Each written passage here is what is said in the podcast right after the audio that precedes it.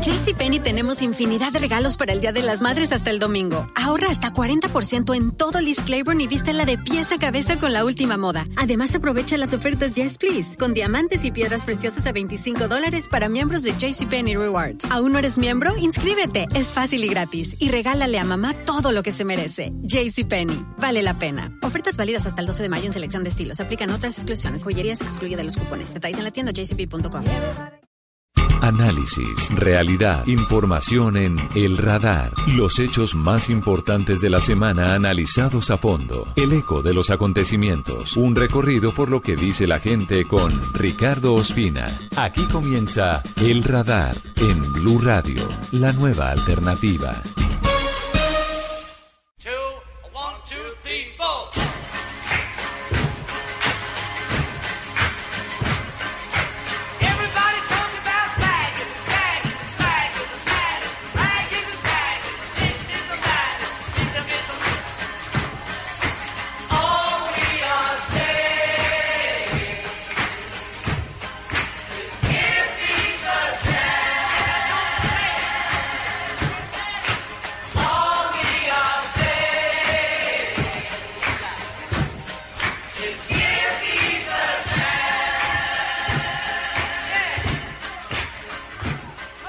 Muy buenas tardes, un saludo para todos los oyentes de Blue Radio en Colombia y en el mundo. Estamos en el radar. Hoy vamos a hablar sobre la paz, sobre el acuerdo logrado en las últimas horas entre el gobierno colombiano y la guerrilla de las FARC en un asunto muy importante, la lucha antidrogas y la forma en la que se piensa erradicar los cultivos ilícitos. El narcotráfico es uno de los combustibles más importantes de la guerra, lo que no ha permitido que la guerrilla, que los paramilitares y que las bandas dedicadas a este tipo de actuaciones entreguen las armas y regresen a la vida civil. Vamos a hablar sobre la importancia de este acuerdo, sobre lo que han dicho tanto los garantes como el gobierno y la guerrilla, y también vamos a hablar sobre dos temas sociales muy importantes para los colombianos. El primero, comenzamos con urgencia a ahorrar agua porque viene una temporada seca muy intensa, el fenómeno del niño tiene más del 55% de probabilidades de ocurrir en el segundo semestre de este año, una temporada de sequía intensa, hay que ahorrar agua en todo el país y si no lo hace, escuche bien porque le tenemos detalles de cuáles serán las multas. Si usted en su casa o en su trabajo gasta más agua del promedio, de acuerdo a la zona del país en la que viva. Y también le vamos a tomar el pulso a un problema que afecta a miles, tal vez a millones de colombianos. Los mayores de 45 años no consiguen trabajo fácil, porque las empresas, la mayoría de ellas, consideran que ya no son lo suficientemente productivos. ¿Qué dicen los afectados? ¿Cuáles son los planes del gobierno para esta población, que son más de 5 millones de personas? En segundos les contamos aquí en el radar.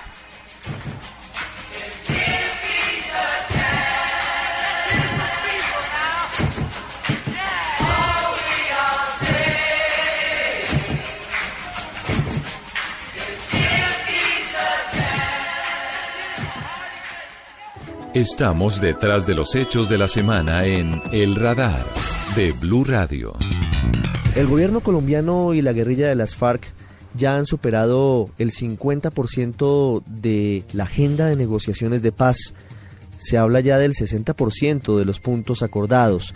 Hay firma de consensos en tres puntos. Luego de la suscripción del acuerdo sobre la forma en la que se abordará un tema central para el conflicto colombiano, el narcotráfico como combustible de la violencia y los cultivos ilícitos, que siguen siendo la única opción de vida para los campesinos, para las personas menos favorecidas en algunas zonas de Colombia. Ya hay acuerdos sobre tres puntos fundamentales. El asunto relacionado con la reforma rural, también la manera en la que podrían participar en política los guerrilleros una vez entreguen las armas y los grupos de población o los sectores políticos que son minoritarios y ahora en lo relacionado con las drogas ilícitas. 60% de la agenda firmada en una perspectiva todavía de dos puntos muy importantes. La manera en la que se va a resarcir a las víctimas del conflicto, que son millones de colombianos, y la forma de implementar estos acuerdos de paz. A continuación hablamos de lo que ha anunciado en las últimas horas tanto el gobierno como los garantes y la guerrilla de las FARC. Anoche muy tarde el presidente Juan Manuel Santos, en una alocución radio televisada que duró cerca de 15 minutos, resumió lo que significa el acuerdo de paz en lo que tiene relación con la manera de atacar al narcotráfico y a los cultivos ilícitos. Tres puntos fundamentales. Las FARC se comprometen a desligarse del narcotráfico. El gobierno, por su parte, adquiere un compromiso para acabar la corrupción en las instituciones relacionadas con el tráfico de drogas.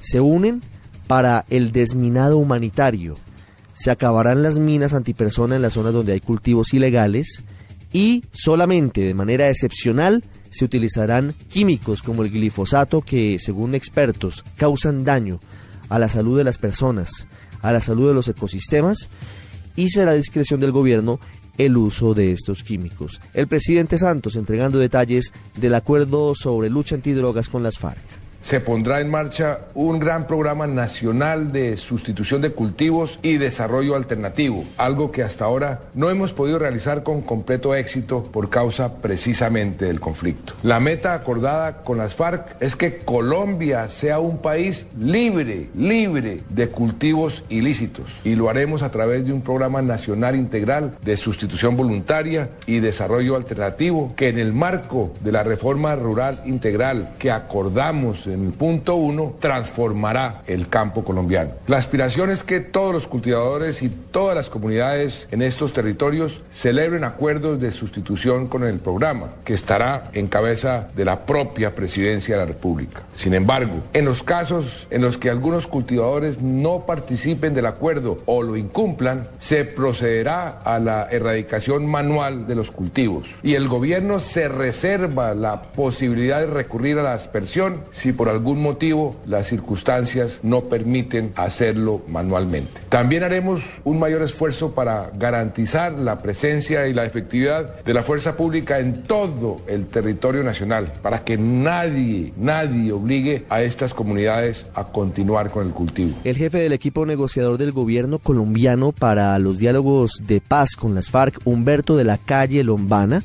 habló desde el Palacio de Convenciones y habló sobre el compromiso que adquirieron las FARC para desvincularse de cualquier asunto relacionado con el tráfico de drogas a raíz de este acuerdo suscrito en las últimas horas en la isla.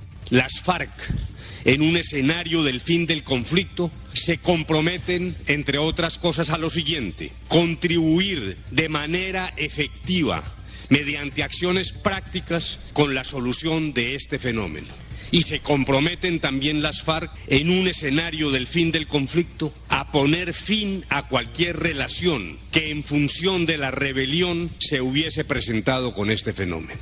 Humberto de la Calle también explicó la manera en la que las comunidades de las zonas más apartadas del país, donde hay cultivos ilícitos, entrarán a formar parte de ese plan nacional para la lucha contra las drogas desde la erradicación de los cultivos ilícitos.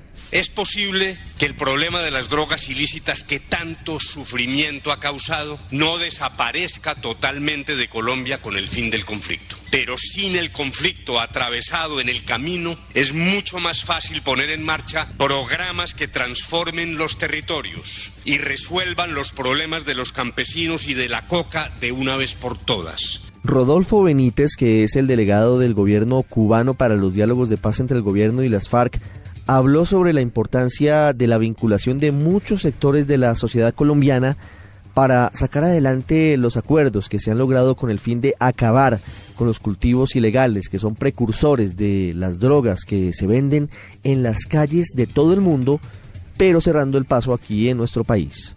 Como parte de la transformación estructural del campo que busca la reforma rural integral y con el fin de generar, de generar condiciones materiales e inmateriales de bienestar y buen vivir para las poblaciones afectadas por cultivos de uso ilícito, en particular para las comunidades campesinas en situación de pobreza que en la actualidad derivan su subsistencia de esos cultivos y de esa manera encontrar también una solución sostenible y definitiva al problema de los cultivos de uso ilícito y a todos los problemas asociados a ellos en el territorio. El cubano Rodolfo Benítez, que como lo hemos dicho es el garante de los diálogos de paz entre el gobierno y la guerrilla de las FARC, también explicó la manera en la que las FARC siguen siendo tajantes en la necesidad de que no haya ningún tipo de uso de químicos para la aspersión de los cultivos ilegales. Las FAREP consideran que en cualquier caso en que haya erradicación, esta debe ser manual.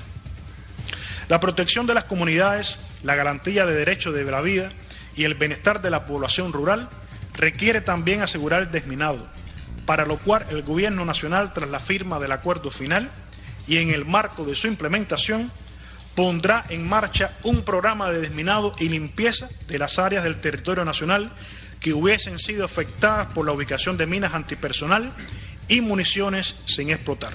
Alias Iván Márquez, que es el jefe del equipo negociador de las FARC en Cuba, habló sobre el compromiso que se logró con el gobierno colombiano para adoptar una política de Estado en la lucha para cerrar los vasos comunicantes entre el narcotráfico, el lavado de activos y algunas instituciones. Se debe proceder con el diseño de una nueva política criminal del Estado que concentre sus esfuerzos en la persecución y el encarcelamiento de los principales beneficiarios del mercado de drogas ilícitas, así como en el desmantelamiento de las redes transnacionales del tráfico y de lavado de activos.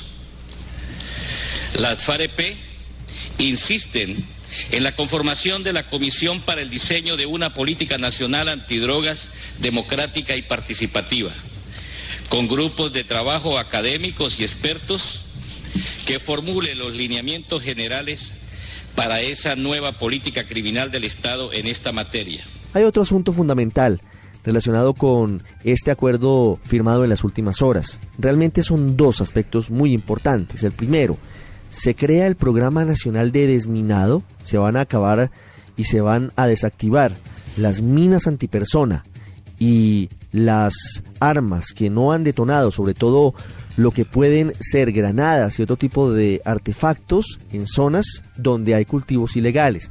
Las minas antipersona, recordemos, han sido sembradas por la guerrilla para proteger sus cultivos, para evitar que los erradicadores lleguen.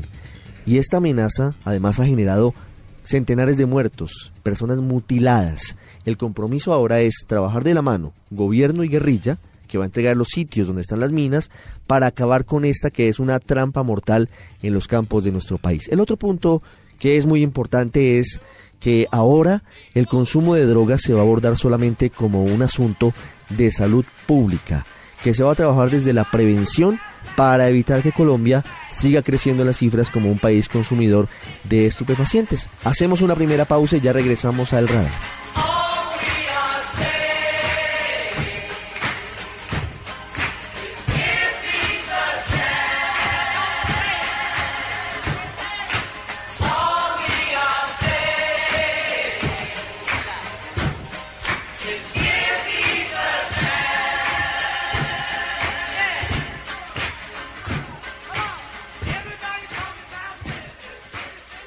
Ya regresamos a El Radar en Blue Radio.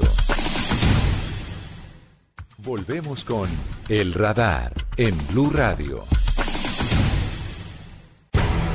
En solo cuatro semanas, la ola invernal deja más de 94 mil personas afectadas, seis desaparecidos y por lo menos 15 mil viviendas averiadas. Lo que pasó que el cimientos se rajaban y se caían las casas. Se generan lluvias torrenciales, inundaciones, desbordes de ríos y proliferación de enfermedades. 27 departamentos se encuentran en alerta, especialmente Atlántico, Bolívar, Magdalena, en límites con Panamá, Chocó y más al centro Risaralda. Las zonas más afectadas son América del Sur, Indonesia, y Australia. No tiene una regularidad de aparición definida, sino que lo puede hacer cada dos o siete años, trayendo consigo muchos efectos negativos. Básicamente el fenómeno del niño consiste en la reducción de las lluvias, es un fenómeno de variabilidad climática que se caracteriza por el aumento de la temperatura en el Pacífico y esto poco a poco nos va dejando una reducción de las lluvias. En ciertas zonas del país, entre finales de septiembre, octubre y noviembre, hay que ahorrar agua, hay que guardar agua, porque la sequía fuerte viene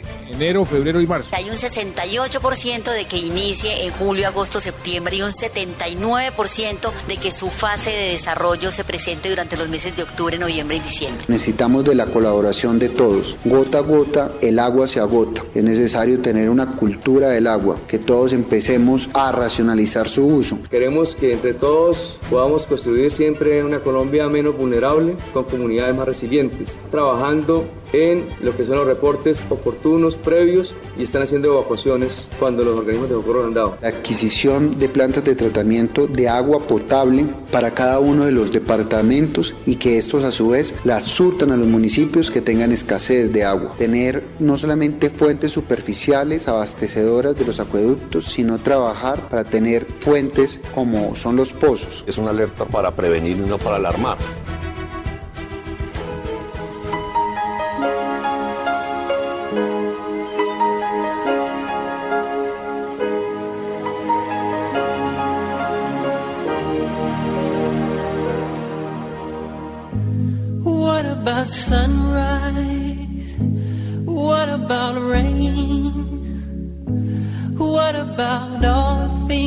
That you said we were to gain? What about killing fears? Is there a time? What about all the things that you said was yours and mine? Did you ever stop to notice? all the blood we shed before. Did you ever stop this notice? This crying earth, this weeping shore. Colombia en cada uno de los escenarios es un país de contrastes, en la política, en la distribución de la riqueza y también en el manejo de sus aguas. Nuestro país es uno de los que tiene mayor riqueza hídrica en el mundo, pero tiene problemas muy serios, entre otros la dificultad para que llegue el líquido a las zonas más alejadas del país, a las menos favorecidas. Hay mucho rezago en la materia relacionada con saneamiento básico, con la construcción de alcantarillas y ductos para las aguas residuales y ahora tenemos un gran inconveniente, una alerta gigante en el horizonte.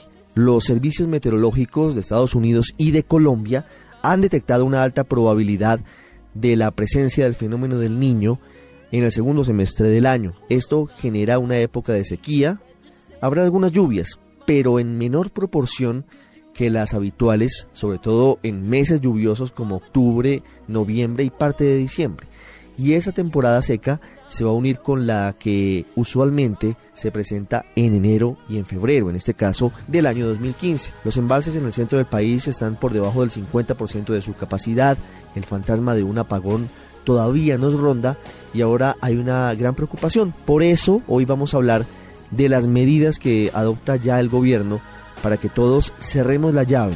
En caso de no hacerlo, debemos pagar una multa un precio adicional para poder hacer uso de este líquido que es por supuesto clave para todas nuestras vidas.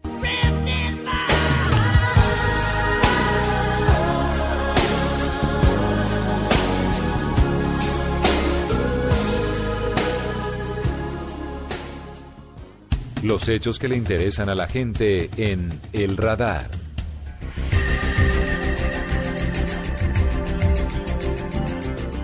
Ahora saludamos al ministro de Vivienda, Ciudad y Territorio, Luis Felipe Henao, que sigue dando vueltas por el país, que sigue recorriendo municipios y él es el encargado de darnos a conocer eh, cuál es la realidad de las reservas, del abastecimiento de agua en el país y sobre todo de darnos un llamado frente a lo que seguramente viene el segundo semestre de este año, una gran sequía y la advertencia para que ahorremos agua, porque si no ahorramos, si no cerramos la llave, seguramente vamos a tener que pagar de nuestro bolsillo un excedente porque esa es la medida que ha anunciado el gobierno nacional en estos últimos días. Señor ministro Luis Felipe Nao, buenas tardes. Ricardo, muy buenas tardes. Es un placer estar con ustedes el día de hoy. Ministro, gracias. Sobre el abastecimiento de agua en Colombia, ¿cuál es? ¿Estamos garantizados? ¿Estamos tranquilos? ¿O como sucede en Santa Marta y en ciudades como Yopal, tenemos dificultades que deben ser atendidas? Pues el diagnóstico hoy es que tenemos un país con un 95% de cobertura de acueducto y agua potable en toda su parte urbana, pero que tenemos zonas que están muy vulnerables y que se están bajando los niveles o caudales de las fuentes hídricas de una forma muy importante. Tenemos una disminución de caudales en todo el sur de Bolívar, tenemos una disminución de caudales muy importantes en, el Cesar, más, de, una forma clara en Aguachica y otros municipios cercanos a, esa parte de Magdalena Media. Tenemos una disminución en eh, La Guajira y tenemos que hacer ya planes de contención sobre, sobre ciudades ya del centro como son Armenia, Pereira y Manizales para que si se llega a dar un fenómeno del niño no tengamos ninguna afectación ni ningún racionamiento. En esa zona del eje cafetero en la que nos están escuchando, ministro, en los 94.1, ¿por qué se presenta esa alerta? ¿Es posible que ríos de la región, como la Vieja, como el río Cauca, eh, reduzcan su caudal y generen dificultades para el abastecimiento del agua potable para sus habitantes? Bueno, lo primero es eso, vemos que hay una disminución, pero lo segundo es que vemos que existen grandes pérdidas por parte de los acueductos locales o regionales. por pérdidas son que tenemos el acueducto y hay desperdicios muy importantes o por fugas o porque hay alteración del sistema del acueducto porque se están robando el agua y chuzan las tuberías y eso está generando que eh, se estén disminuyendo en un momento importante los caudales. No hay en este momento ningún riesgo de desabastecimiento, pero sí lo queremos prevenir. Y por eso, Ricardo, como lo señalabas al inicio de esta entrevista, el gobierno ha querido llamar a una cultura del ahorro, gota a gota, el agua se agota. Estamos generando programas de prevención con todas las empresas de servicio de acueducto eh, municipal. Ya nos hemos reunido con alrededor de 65 empresas y le hemos enviado circulares para que inicien todo el proceso de prevención y cultura del agua a nivel regional. Pero además vamos a imponer sanciones a los que derrochen agua. Eh, a los que derrochen el agua. Por eso, a través de la CRA, que es la Comisión de Regulación de Agua Potable, estamos trabajando en una resolución que en determinados sitios del país se va a aplicar cuando una persona consuma más metros cúbicos de lo normal porque eso lo entendemos como un, como un derroche del líquido. Por supuesto, mire, primero, la posibilidad de que se presente un fenómeno del niño en el segundo semestre de este año es, según tengo entendido, de más del 65%, de acuerdo a reportes del IDEAM. Y recordemos a la gente que el fenómeno del niño es sequía, sequía, no hay lluvias. Eh, ¿Cuál es la incidencia? ¿Cuál es eh, la previsión que tienen ustedes hoy en el ministerio? Doctor más o menos un 55% del fenómeno del niño pero en algo, en algo sí hay que ser claridad. No significa que el fenómeno del niño es que no haya una sola lluvia, sino que sí hay lluvias, pero si del 100% que, que era la pluviosidad para los meses en que empieza a llover más, septiembre, octubre y noviembre, pues ya no llueve el 100, sino que llueve el 30%. ¿Por qué es grave eso? Porque después de que pasa ese fenómeno de lluvias, viene un fenómeno de sequía que son los meses de diciembre, enero y febrero. Si nosotros unimos un mes, mm. un tres meses con baja lluviosidad, con baja pluviosidad, con un mes seco, quiere decir que el primer trimestre del próximo año va a ser muy difícil. Si este primer trimestre fue difícil en zonas como la Alta y Mediana Guajira y fue difícil en zonas como Santa Marta, imagínense unido esto a un fenómeno del niño, haría que estas zonas no tuvieran, pues tuvieran racionamientos de más de cinco días a la semana de agua potable. Es por esta razón que el gobierno desde ya está iniciando todo un proceso de construcción de pozos para tener fuentes diferentes a las superficiales y buscar, como lo hacen muchos países, fuentes a través de agua, a través de pozos y mirar todos estos acuíferos que tenemos que son una fuente muy importante. Segundo, hacer todas estas medidas de prevención y agradecerle sobre todo a ustedes hoy, y a todos los medios de comunicación toda la cultura que estamos haciendo a través de estos medios de cultura del ahorro y eh, cultura del ahorro de agua, porque esto hace que podamos prevenir y podamos sobrellevar el, fenómeno del niño si se da. Señor ministro de Vivienda, Luis Felipe Nao, gracias por haber estado con nosotros, por haber hablado de este asunto tan importante y por haber hecho la advertencia. Todos avisados a ahorrar agua porque lo que viene no es fácil, no es que deje de llover, pero sí se puede unir disminución de lluvias, como usted dice, con temporada seca de diciembre, enero y febrero del 2015. Muchas gracias, ministro. Una feliz tarde. Aquí está el análisis, el radar en Blue Radio. Julio César Aguilera, director de la Comisión Reguladora de Agua Potable y Saneamiento Básico, nos explica aquí cuáles son las sanciones para las personas que desperdicien agua a partir de las próximas semanas en Colombia y la tarifa diferencial porque hay un consumo máximo de agua por hogar de acuerdo a la zona del país donde estemos, de acuerdo a si estamos en tierra fría, en clima templado o en tierra caliente. La primera señal que uno debería tener en cuenta es que efectivamente el recurso en ciertos momentos del tiempo se puede volver escaso, específicamente bajo fenómenos del niño muy fuerte como es el que probablemente tendremos a partir del segundo semestre.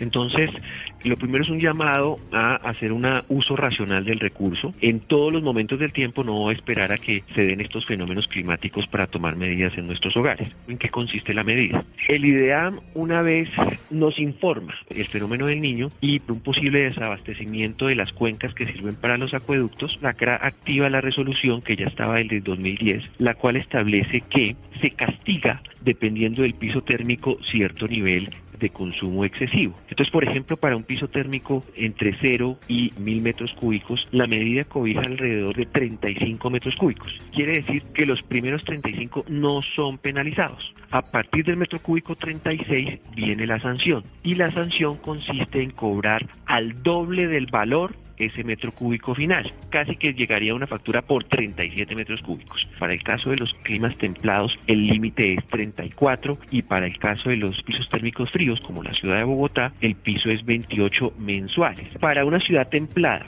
aquellas que se encuentran entre 1000 y 2000 metros sobre el nivel del mar, ese consumo promedio está alrededor de 17 metros cúbicos. El doble serían 34, a partir del metro cúbico 35 se penalizaría. Y si estamos hablando de una ciudad de piso térmico caliente, entre 0 y 1000 metros sobre el nivel del mar, ese consumo promedio al día de hoy, o sea, un suscriptor promedio hoy consume 17.5 metros cúbicos cúbicos. El doble de eso son 35 y por tanto el castigo sería por encima de los 35. La medida no aplica, por ejemplo, para inquilinatos que se hayan reportado como tal en la base de datos del prestador. La medida aplica inicialmente para los usuarios residenciales, no para industrias y comercios y para otros usos. La medida se hace efectiva en la factura del usuario. Entonces, la cancelación está ya incluida dentro de la base de datos de cada prestador, en donde se active la resolución. Ya esa base de datos permite cancelar aquellos valores eh, que son castigados con el con el doble del valor. Entonces, no podría un usuario negarse a hacer el pago porque sería como negarse a pagar la factura. Y la negación del pago de la factura, pues sabemos que tiene unas connotaciones legales. Entonces, es importante tener en cuenta que más que la señal para que la gente se le castigue, es un incentivo para que suceda todo lo contrario, para que la gente realmente ajuste sus consumos a un nivel en el cual no sea necesario que se le castigue. Esos pagos van para el FONAM, que es un fondo que maneja recursos ambientales y a través de él se reinvierte para recuperación de cuencas y para el mantenimiento de aquellos recursos hídricos que sirven de fuente para abastecer acueductos. Usted está en El Radar, en Blue Radio.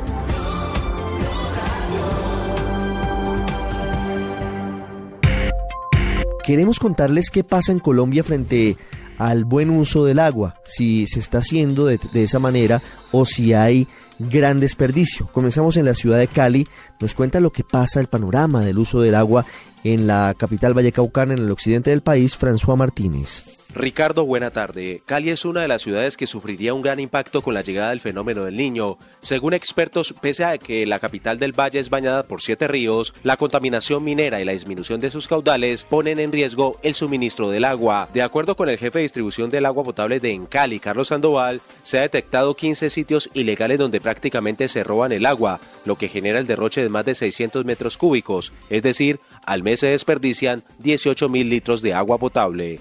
Efecto, nosotros hemos estado tratando de eliminar ese flagelo. Desafortunadamente eso se convirtió como una fuente de trabajo informal. La gente lo que hace es intervenir nuestras infraestructuras eh, a través de pequeñas perforaciones que hacen en la tubería de agua potable y eh, generando una acumulación de agua en las cajas de las válvulas y de ahí extraen el agua para la carpa. Otro de los problemas es el deterioro de las tuberías. Diariamente en Cali se presentan 15 fugas de agua que tardan mucho para ser reparadas. El director del componente de agua de Encali, Alfredo Urbano. Y esa rajadura o esa fractura la absorbe la tubería y es donde se nos presentan más daños. Podemos tener 8, 10, 12 daños diarios en la red matriz. Entre tanto, la Autoridad Ambiental Local DADMA, la Secretaría de Gobierno, implementan tareas conjuntas para llegar a las viviendas donde más se derrocha el agua. La coordinadora de vigilancia del DADMA, Janet Valencia. Eh, la Secretaría de Gobierno, pues en la parte de eh,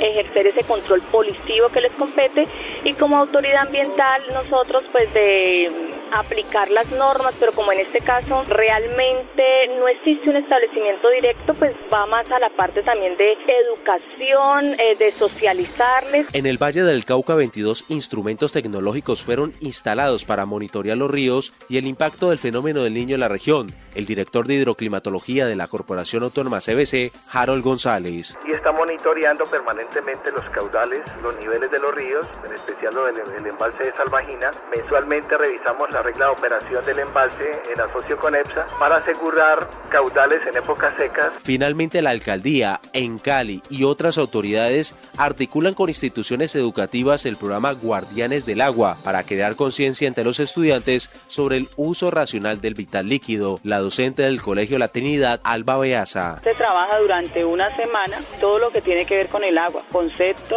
y también cómo ellos aplicar esto en sus casas y también en la comunidad. Desde Cali, François Martínez, Blue Radio. En Medellín, la alcaldía de la capital antioqueña ha logrado con algunas campañas pedagógicas que se disminuya la cantidad de agua consumida y además que los ciudadanos protejan los recursos naturales y también su bolsillo.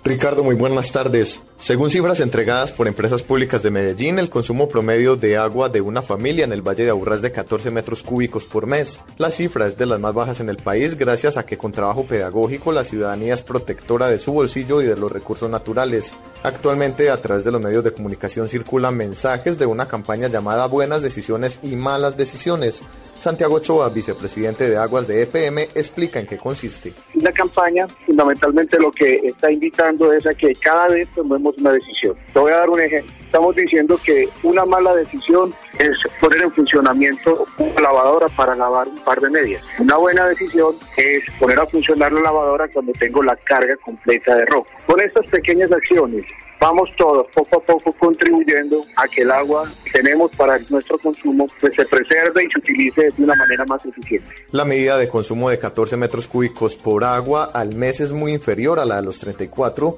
tope sugerido por el gobierno nacional para ciudades como Medellín.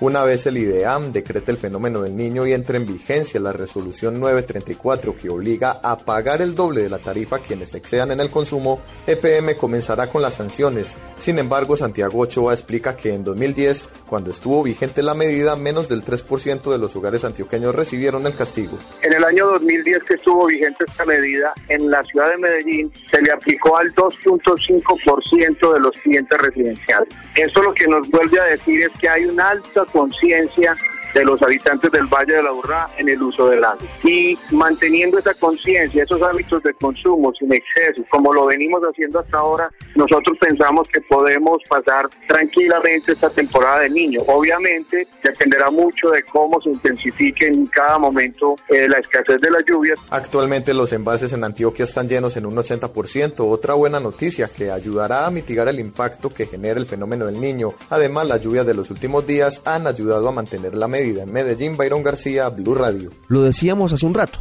en la medida en que aumenta la temperatura es mayor el consumo de agua. No es lo mismo el consumo de este líquido en Barranquilla que lo que ocurre en Bogotá. Pero hablando de la costa, hablando de Barranquilla y del Atlántico, a pesar de los esfuerzos de las autoridades por ser más ahorradores en el uso del agua, aún falta mucha conciencia para proteger este recurso. Nos cuenta Iván Duba. Ricardo, buenas tardes. En la ciudad de Barranquilla y el departamento del Atlántico, sus habitantes, por ser de tierra caliente y del trópico, culturalmente no son ahorradores de agua. El director de la Corporación Regional Autónoma, Alberto Escolar, inicialmente nos explica este tipo de conductas. Para nosotros que estamos en, un clima cálido, pues el consumo de agua es mayor. Eh, eso pues eh, nos lleva a un, escenario en el que debemos hacer un mayor esfuerzo en materia de, ahorro de, de recursos. Eh, hay regiones del país en donde el consumo de agua disminuye, pues también por, esas situaciones eh, relacionadas con el clima. El cambio climático ha sido uno de los tópicos a tener en cuenta para iniciar un proceso de conciencia y ser más ahorradores. Por ende, los entes territoriales y las entidades dedicadas a proteger los recursos realizan esfuerzos a través de campañas para ser más rigurosos en la protección del preciado líquido. Así lo manifestó el director de la CRA. Eh, y en el marco de esos planes de ahorro y uso eficiente, lo principal es el consumo humano, eh, seguido de las actividades productivas y, digamos, se va bajando en la escala hasta llegar a los fines recreativos, eh, los fines, digamos, suntuarios. De manera que lo principal es que cuando se establezcan esos planes de ahorro, se prioricen esos usos que son los fundamentales y se dé un uso adecuado y, y racional al recurso hídrico en ese tema. En su última visita a la ciudad de Barranquilla, el ministro de Vivienda Luis Felipe Henao señaló que el gobierno nacional, preocupado por los anuncios del IDEAN sobre el fenómeno del niño, dijo que aquellos que desperdicien agua según los límites exigidos por la ley, se verán castigados en su economía. Para las personas que tienen el consumo normal en sus casas, no va a haber ningún incremento, antes por el contrario, se sostiene de forma igual. Para las personas que desperdicien, estamos haciendo todo un estudio eh, a través del IDEAN, donde haya una alerta del fenómeno del niño, empezar a hacer toda una cultura de ahorro del agua y la primera cultura de ahorro del agua es cobrar una, mayor tarifa a los que desperdician. En Barranquilla, el DAMAP es la entidad encargada de velar por la protección de los recursos. Ellos manifiestan que los barranquilleros, a pesar de las sanciones, siguen derrochando agua, como lo indica Luis Navarro, inspector de la entidad. Aquí en Barranquilla parece que parece desperdiciar mucha agua. Siempre se le ha hecho requerimiento de que no se pueda robar esos, esas aguas a la calle. Hay muchas personas que lavan los vehículos en la vía pública, en el espacio público, quieren lavar la, lavar la fachada de, la, de las edificaciones. Pero muy a pesar que aún falta mucho por hacer, para ser 100% ahorradores, hay personas en Barranquilla que ya han tomado conciencia. Bueno, ahora mismo estamos economizando agua, eh, lavando los platos, ya no abrimos eh, la llave para lavar los platos, sino que recogemos en dos tazas, una para lavar y otra para enjuagar. Desde la capital del departamento del Atlántico, Iván Duba, para el radar.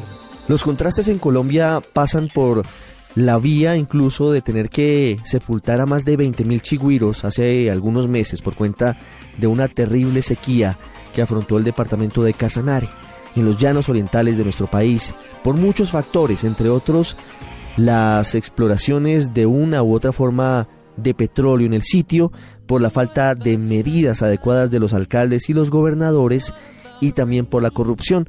Y traemos a colación Casanare porque al igual que otras zonas del país, su capital Yopal y en Chocó, la ciudad de Quibdó, todavía hoy, en el siglo XXI, no cuentan con servicio de agua potable. Algunos la desperdician y otros nos vemos abocados a un riesgo de disminución en el servicio. Vamos a hacer una pausa y ya regresamos para hablar de el último empleo y sobre todo de la manera en la que las personas mayores de 45 años afrontan dificultades para volver a ocuparse una vez son retirados de las empresas.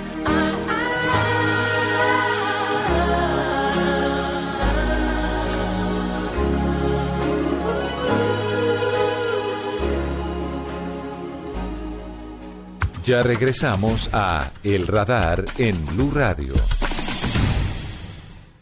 Volvemos con El Radar en Blue Radio. Muchos oyentes de Blue Radio nos han escrito a través de la cuenta arroba Blue Radio Co y también por medio de los correos electrónicos y han pedido que toquemos este tema que es importante porque toca y aborda a más de 5 millones de compatriotas. Hablamos de las personas mayores de 45 años, personas que son adultas, que están en la plenitud de sus capacidades físicas y mentales, que tienen la experiencia para desempeñar cualquier cargo, y que son segregadas, son retiradas de las empresas por algunas motivaciones que no son comprensibles. Muchos se preguntan por qué pasa eso, por qué algunas empresas solamente están contratando personas jóvenes. Por eso queremos hoy hablar con los eh, encargados en el Ministerio de Trabajo sobre esta situación para saber qué se está haciendo, para cada vez tener menos discriminación por asuntos de edad frente a los trabajos y también vamos a escuchar testimonios de personas que han vivido en carne propia esa dificultad para conseguir trabajo después de los 45. Así lo detectó el radar en Blue Radio. Saludamos a esta hora al señor viceministro de Trabajo el encargado de lo que estamos hablando en este momento, lo que pasa con las personas que llegan al punto más alto, al punto más importante de su productividad, que sienten que tienen mucho todavía por dar y que no consiguen empleo, lamentablemente, personas mayores de 45 años que no han podido volver al mercado laboral, dicen ellos, porque para algunas empresas ya son muy viejos, a pesar de tener la experiencia, de tener la energía y de estar en uno de sus mejores momentos laborales. Señor viceministro Juan Carlos Cortés, buenas tardes. Ricardo, muy buenas tardes y toda la, la audiencia de Blue Radio, muy complacido de poderlos acompañar en esta discusión y en el seguimiento a un tema tan importante como la generación de empleo y en particular a la población de personas de, de una edad mayor. Recordemos como, como marco de la discusión que efectivamente de la población total de ocupados en el país, que suma algo más de 21 millones de personas, personas con edad superior a los 50 años son cerca de 5 millones, 4.9 millones de personas. Entonces tenemos allí un potencial humano muy importante, por supuesto, que es preocupación en las políticas públicas en materia de empleo del gobierno. ¿Qué se está haciendo desde el gobierno, desde el Ministerio de Trabajo para detener ese fenómeno, para que esas personas que hasta ahora nos están escuchando, que sienten que están preparadas, capacitadas, que tienen la experiencia, que tienen la energía, y están fuera del mercado laboral, ¿qué están haciendo, le digo, para, para reincorporarlas, para que las empresas vean su potencial y no se concentren solamente en la contratación de personas jóvenes? Dos medidas, Ricardo, yo creo que quiero compartir con la audiencia eh, que nos escucha y que le interesa este tema de manera particular, dos medidas. Una muy práctica y concreta, que es la implementación del servicio público de empleo en Colombia que beneficia a todos los trabajadores del país, por supuesto, particularmente aquellos que queden en condición de desempleados, que, estén buscando un empleo o inclusive mejorar su condición laboral y que desde el primero de mayo del año 2013 les permite acercarse a uno de los 236 centros de atención de empleo que existen ya en Colombia, que operan el SENA, las cajas de compensación familiar, algunas entidades territoriales como alcaldías, eh, y obviamente operadores privados también, pero eh, hay unos operadores en el país que deben atender a las personas que estén buscando empleo y que en el caso de personas mayores pues los van a orientar y les van a acompañar.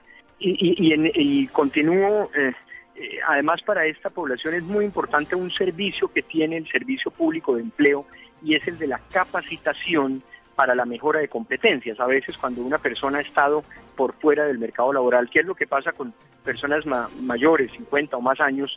Eh, eh, el desempleo se ha reducido en ellas, pero el tiempo que duran desempleados es mayor. Estamos hablando de un promedio de cerca de 15 meses sin ubicación laboral en promedio.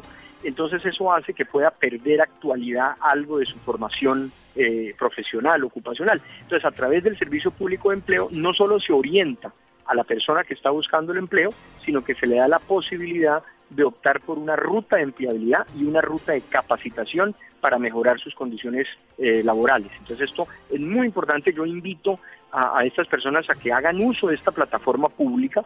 Pueden entrar su hoja de vida a través de la, la línea www.redempleo.com o acercarse a cualquiera de los operadores, a una caja de compensación, insisto, al SENA, para pedir el apoyo y la orientación ocupacional para ubicarse. Esa es una primera medida que ya está funcionando y ahí tenemos un acompañamiento a estas personas para que eh, puedan ubicarse y busquen oportunidades laborales.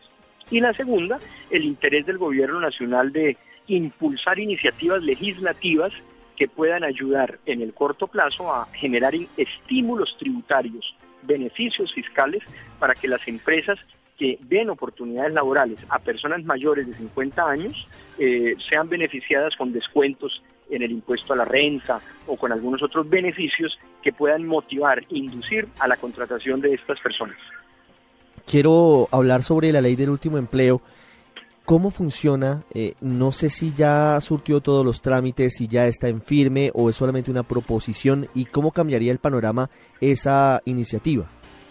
Esta es una ley, eh, a mí Ricardo me gusta más hablar de, la ley de reintegración al mercado laboral de personas mayores, ¿no? De mayores de 50 años, porque a veces la denominación de último empleo es equívoca, ¿no?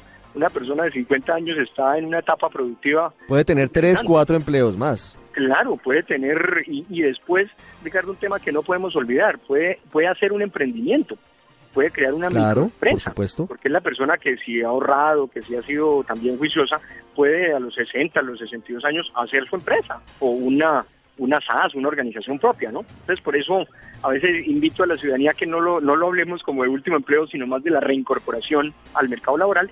Esta es una ley que va para discusión a la Cámara de Representantes. Estamos muy pendientes a segundo debate. Está ya la ponencia, el Ministerio impulsa en líneas generales, digamos, su contenido. De alguna forma comparte el principio de la ley 1429 que les mencionaba antes, que fundamentalmente lo que genera son unos beneficios tributarios para los empleadores que van a poder descontar de su impuesto de renta hasta el 112% de lo que les valga los salarios de las personas mayores de 50 años que vinculen eh, y esto pues se va a convertir en un incentivo económico para que las empresas digamos le den una valoración eh, aparte de su experiencia una valoración económica a la contratación de estas personas.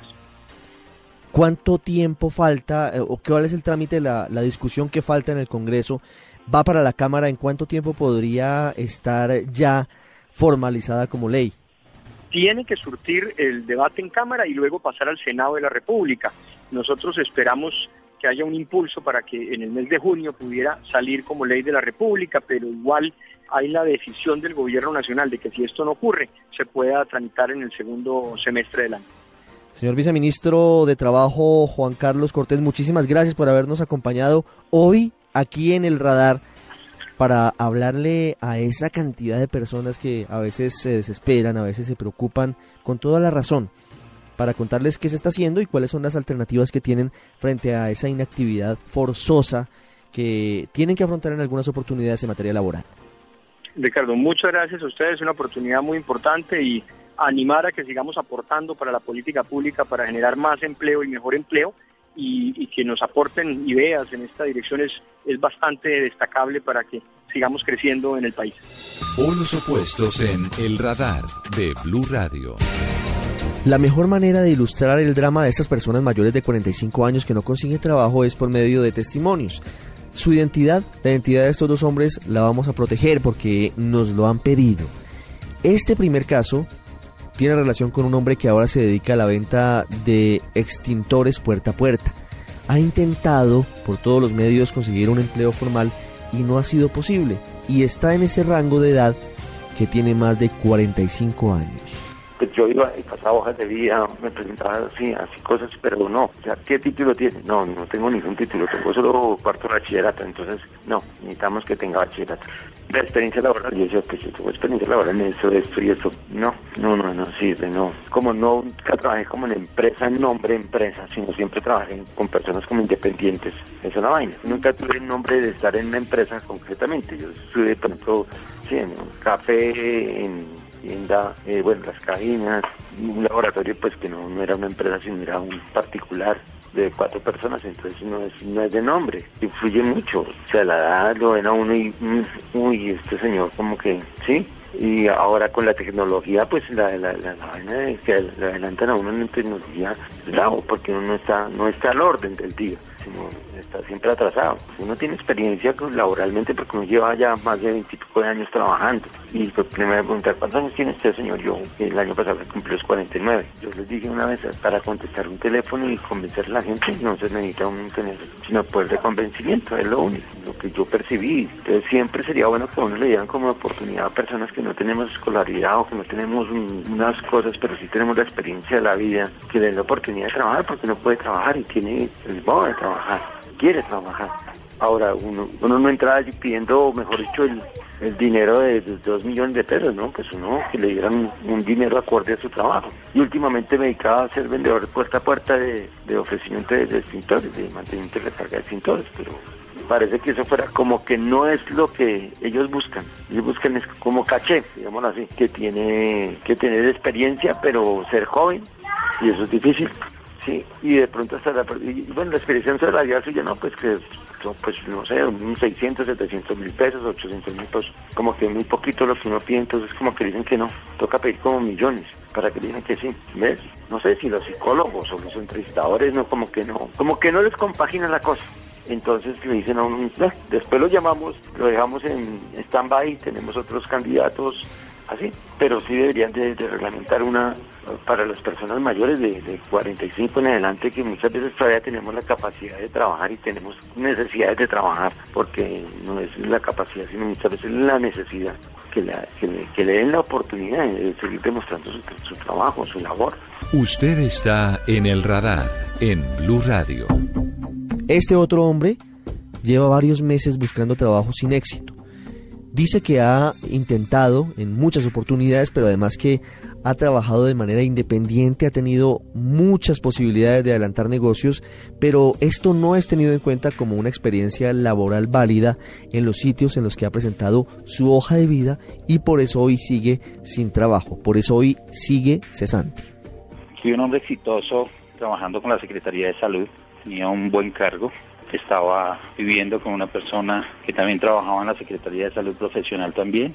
Llegó el momento en que la Secretaría de Salud nos ubicó en un mismo hospital, trabajábamos en un mismo hospital, nos veíamos la cara a diario, tanto en el hospital como en la casa, y tomamos la decisión que para no tener ningún altercado yo me retirara, ella continuara trabajando y yo montaba un negocio. Invertimos más de 60 millones de pesos en una panadería muy bonita. Monté una salsamentaria y dije, no, esta vaina no es tan pesado como, como una panadería. Monté una en Bogotá y monté una en Mosquera.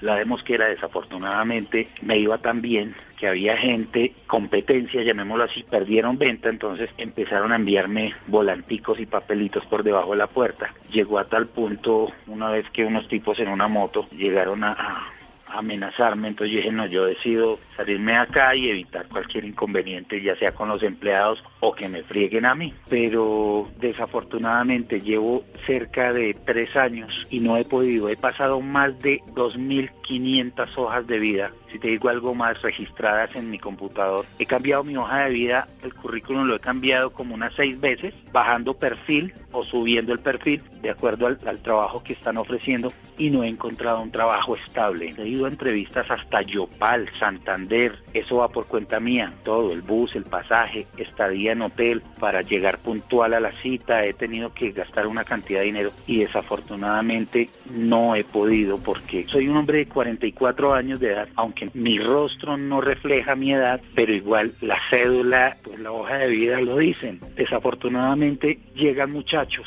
con el mismo perfil, con menos experiencia y ofrecen un salario de millón y medio a dos millones de pesos y ellos por un millón de pesos aceptan el trabajo. Son los muchachos eh, tienen ahora ideas nuevas, tienen poca experiencia, pero son muchachos que compiten con los nosotros ya los que tenemos la experiencia y muchas veces son muchachos que salen adelante y, en 3, 4 años ya tienen una posición más alta porque desafortunadamente para nosotros los de esta edad de 40 al más no tuvimos eh, tanta tecnología, no tuvimos tanta facilidad como para uno investigar y hacer una cantidad de cosas que ellos en este momento lo pueden hacer y son competitivos con nosotros y con nosotros nos quedamos atrás. Entonces, ¿qué hacen todas las empresas? Digo yo, eh, consiguen un muchacho a bajo costo y con una con un estudio igual o, más que lo que nosotros ya hemos tenido. he pasado tantas hojas de vida y me han pasado tantos cacharros que no que no he podido conseguir. Que por favor volteen a mirar y que se den cuenta que no solo la edad es la que hace una persona, Hemos escuchado al viceministro de Trabajo, hemos escuchado a las personas que lamentablemente no han podido reubicarse en algún puesto de materia laboral y está el panorama completo. El gobierno confía en que en el 2015 haya salido adelante en el Congreso la ley de último empleo, que no les gusta llamarla así porque puede ser despectiva, pero buscan que por medio de una ley de la República se garanticen los derechos de las personas mayores, sobre todo mayores de 50 años, como lo decimos, cerca de 5 o 6 millones de colombianos que tienen que afrontar dificultades todavía para conseguir trabajo y están en plena condición para desempeñar cualquiera de esos cargos. Muchas gracias por habernos acompañado en el radar.